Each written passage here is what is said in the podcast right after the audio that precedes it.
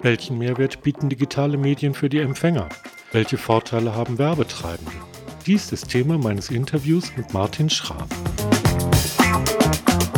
Er ist Leiter Strategie und Produkte und Mitglied der Geschäftsleitung beim Medienhaus Energate. Martin berichtet von den Erfahrungen mit diversen Newsletter-Formaten, der Energate-App und dem in der Corona-Krise entstandenen Webtalk. Am Mikrofon ist Ralf Dunker.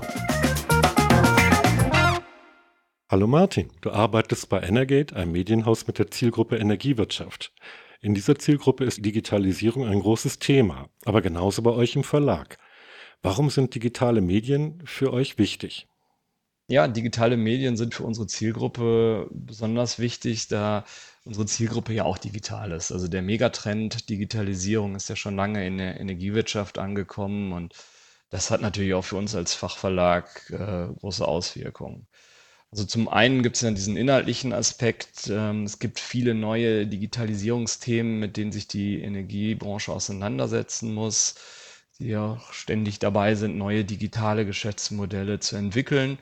Und auf der anderen Seite betrifft die Digitalisierung natürlich auch die Arbeit der Menschen in den Unternehmen. Da gibt es ja einen Megatrend, dass wir alle flexibler arbeiten in Bezug auf den Ort, wo wir arbeiten und auf die Arbeitszeit, dass wir selbstverständlich mit digitalen Tools umgehen und so weiter. Und hier kam ja im Frühjahr noch mal was dazu, was, was diese Entwicklung teilweise beschleunigt hat äh, mit der Corona-Krise ähm, die eben auch diese, dieses digitale Arbeiten äh, nochmal forciert hat. Und für Fachverlage bedeutet das aus meiner Sicht, ähm, dass sie sich eben auf diese neue Themenlage einstellen müssen und den Kunden entsprechendes Wissen und neue Impulse zu, zu all diesen Digitalisierungsthemen liefern aber auch, dass viele Leser äh, inzwischen passgenauer und geräteunabhängiger mit Informationen versorgt werden wollen. Und das Ganze natürlich auch noch möglichst aktuell. Und hier spielen digitale Medien eben eine ganz wichtige Rolle. Aber abgesehen von der Aktualität, gibt es denn eigentlich auch bezüglich der Inhalte Vorteile, die digitale Medien bieten? Ja, also insbesondere für Nachrichtenangebote wie das, was wir machen, bieten digitale Kanäle ganz viele Vorteile gegenüber Printmedien. Die digitalen Medien sind zum einen ja viel schneller. Wir äh, können aber auch sowas wie sinnvolle Zusatzinformationen mitliefern oder Zusatzfunktionalitäten anbieten. Hm, ein Beispiel dazu, also äh, wir haben vor ungefähr sechs Monaten ähm, unsere Nachrichten alle angereichert mit ähm, Verschlagwortungen. Also wir haben ein, eine Software eingesetzt, äh, mit denen wir unsere Meldungen in Echtzeit mit Keywords zu Themen, zu Personen und zu Unternehmen anreichern. Und über diese Keywords können Leser in, äh, viel tiefer in, äh, unseren Nachrichtenbereich äh, reinkommen und ähm, die ermöglicht eben auch die Nachrichten untereinander viel besser zu vernetzen. Und für den Leser hat das den Vorteil, dass er viel besser durchgeleitet wird durch unser Angebot, dass er passende Meldungen unter bestimmten Meldungen findet, dass er in den Meldungen Links erhält zu verwandten Themen und zu verwandten und somit auch bestimmte äh, Geschichten einfach auch besser nachrecherchieren kann und kann auch über diese besagten Keywords auf Knopfdruck ähm, recherchieren und sich Informationen zu bestimmten Unternehmen oder zu bestimmten Themen ähm, einholen. Und das sind Dinge, die im Printmedium in dieser Form nicht funktionieren. Inwiefern beeinflusst denn eigentlich die Informationsbereitstellung über digitale Medien die Arbeit in der Redaktion? Ja, unsere Nachrichtenredaktion ist, man kann ja eigentlich schon sagen, seit jeher komplett auf digitale Formate schon ausgerichtet. Also wir sind jetzt nicht in der schwierigen Situation, dass wir Inhalte, wie es teilweise auch bei Tageszeitungen noch der Fall ist, äh, dass wir Inhalte umheben müssen von Print in Online-Formate, sondern wir produzieren unseren Content ausschließlich für digitale Kanäle. Das heißt aber auch, dass damit natürlich für die Redaktion bestimmte Aufgaben, Zusatzaufgaben verbunden sind, wie zum Beispiel das Setzen von Links, das Kontrollieren, ob die Keywords alle richtig sind, äh, zu überlegen, funktioniert diese News auch auf wirklich allen Kanälen, also auch in der App und auf der Webseite und kommen die Suchmaschinen auch damit klar, kommen sie mit dieser Überschrift klar und mit diesem Vorspanntext und so weiter. Und insofern sind da natürlich viele spezielle Aufgaben, die speziell für die äh, Online-Berichterstattung relevant sind. Und was noch dazu kommt, ist, das Digital heißt ja auch immer schneller, also zunehmend losgelöst von einem festen Redaktionsschluss, auf den alle den ganzen Tag über hinarbeiten. Redaktionsschluss haben wir auch weiterhin. Wir schicken ja auch abends immer ein Newsletter raus, aber ähm, wir versuchen natürlich zunehmend auch äh, die Möglichkeit zu nutzen, untertägig Informationen bereitzustellen wie zum Beispiel durch Newsticker-Meldungen, durch Breaking News und andere Ad-Hoc-Meldungen, ähm, mit denen wir dann auch auf spezielle Nachrichtenlagen reagieren können. Du hast gerade eben auch die App erwähnt. Wenn ich mich nicht irre, habt ihr die jetzt auch gerade neu aufgelegt. Was für Erwartungen habt ihr jetzt an die App? Was soll sie den Lesern bringen? Ähm, also zum einen natürlich ein Geschwindigkeitsvorteil. App liefert News sozusagen in Echtzeit. Ähm, mit der App können wir News pushen, also aktiv an Nutzer ausspielen, die es dann direkt auf ihrem Homescreen dann sehen. Die App ist ja auch als native App programmiert worden. Also das heißt, sie, sie ist optimiert auf iOS und auf Android-Geräte und funktioniert auch ohne eine ständige Internetverbindung. Die App kommt natürlich auch den veränderten Arbeitsgewohnheiten entgegen. Wir haben das Thema vorhin schon kurz angesprochen, Flexibilisierung der Arbeitswelt. Viele Nutzer sind unterwegs oder sie sind mal tageweise im Homeoffice und mal im Büro oder dazwischen unterwegs. Und egal, wo sie sich aufhalten, die App funktioniert überall und bietet eben auch eben die Möglichkeit, rund um die Uhr sich die Informationen zu holen, die man braucht. Jetzt dringen ja sehr viele Informationen auf uns alle ein. Äh, wie kann man denn eigentlich die Angebote so gestalten, dass sie möglichst gut auf den Leser zugeschnitten sind und ihn dann optimal erreichen? Ja, also ein Beispiel, unsere App ähm, haben wir jetzt so gebaut, dass sie auch eine Personalisierungsfunktion bietet, also die Möglichkeit, Nutzern ganz einfach Zugang zu den Informationen zu geben, die für sie besonders interessant sind. Wenn man die App runtergeladen hat, kann man ganz einfach mit ein paar Klicks sich so seine persönlichen Lieblingsthemen zusammenstellen und bekommt dann diese Themen und die entsprechenden Nachrichten zu diesen Themen dann in einer eigenen Rubrik angezeigt und muss da nicht lange nachsuchen. Ähm, sowas wie eine Merkliste, das ist bei auch äh, vielen Apps inzwischen Standard, haben wir auch eingeführt, damit man seine äh, besonders interessante Artikel einfach in seiner Merkliste wiederfindet. Wir haben eine schnelle Suche, damit man gut recherchieren kann.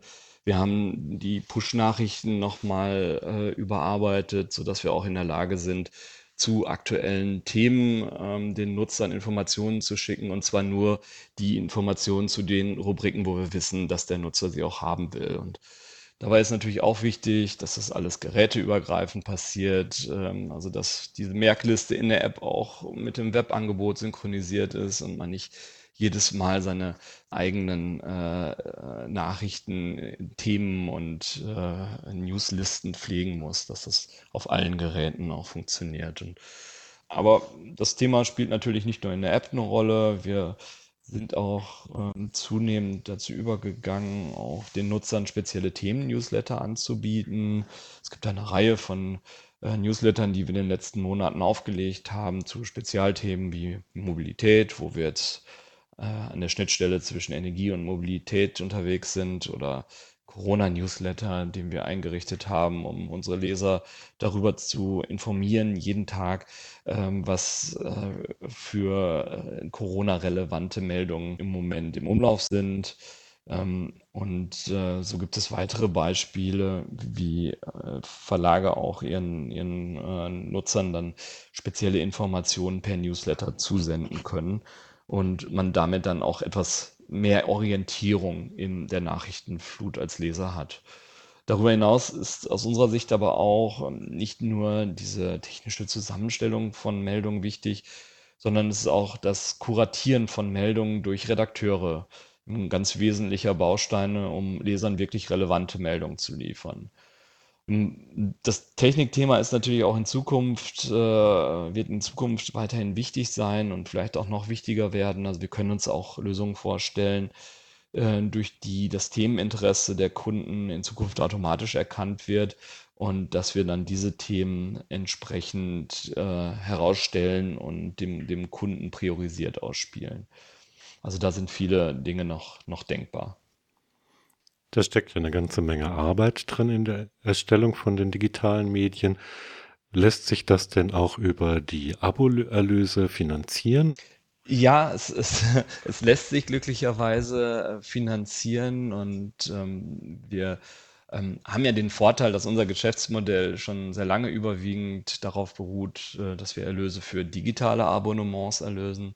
Und insofern mussten wir den schwierigen Transformationsprozess, in dem ja, viele Tageszeitungen heute noch stecken, in dieser Form nicht durchlaufen. Ähm, wir sehen, dass wir im Bereich der Fachinformation äh, mit unserem Abo-Modell auf eine, auf eine sehr gute Akzeptanz stoßen.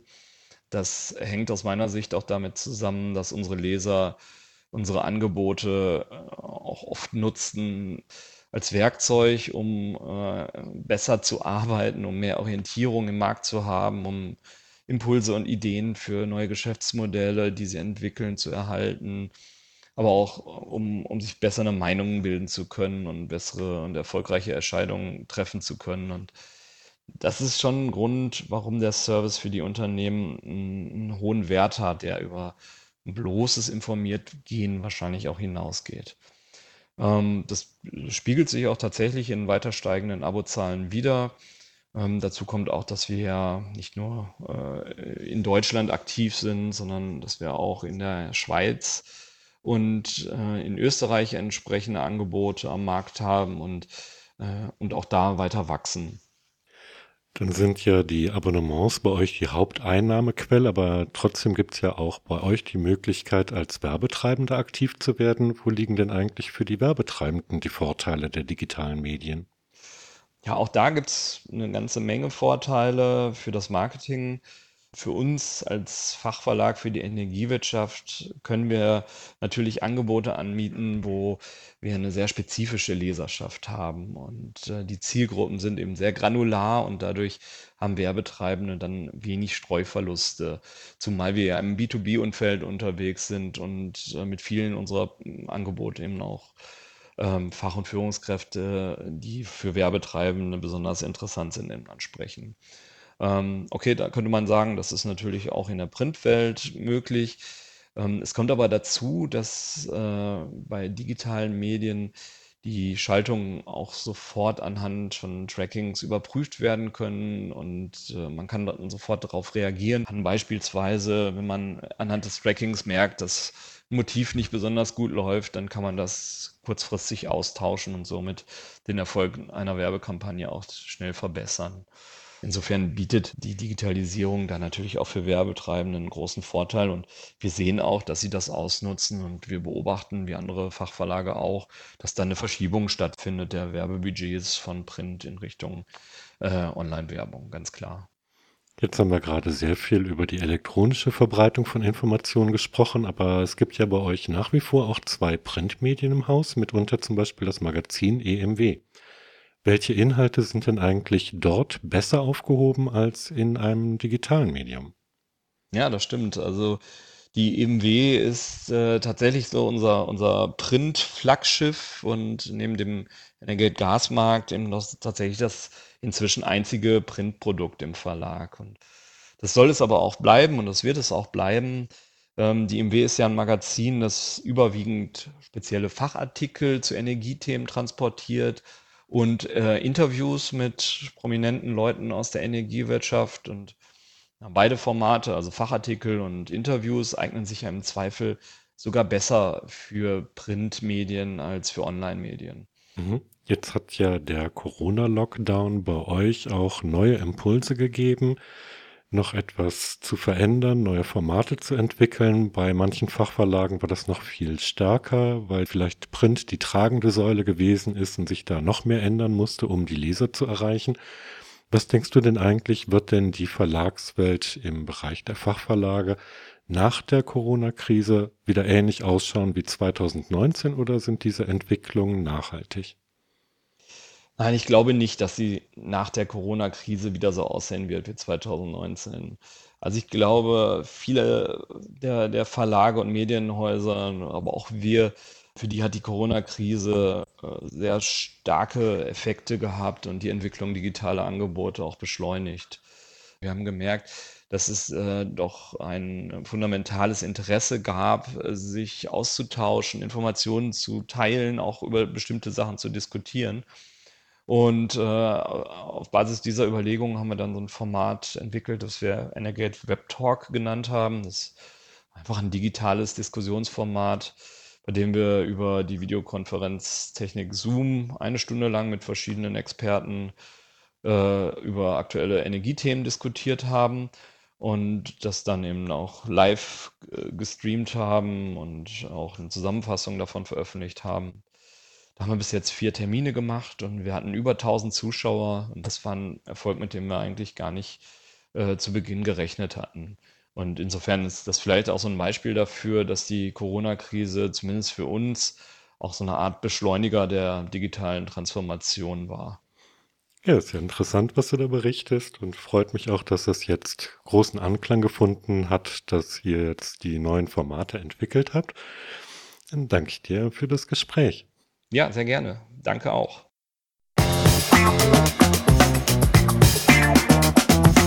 Sie hörten Carsten Relations, dem Podcast von Press Relations. Weitere Informationen zum Thema finden Sie zum Beispiel in unserem Blog auf der Website blog.press-n-relations.de.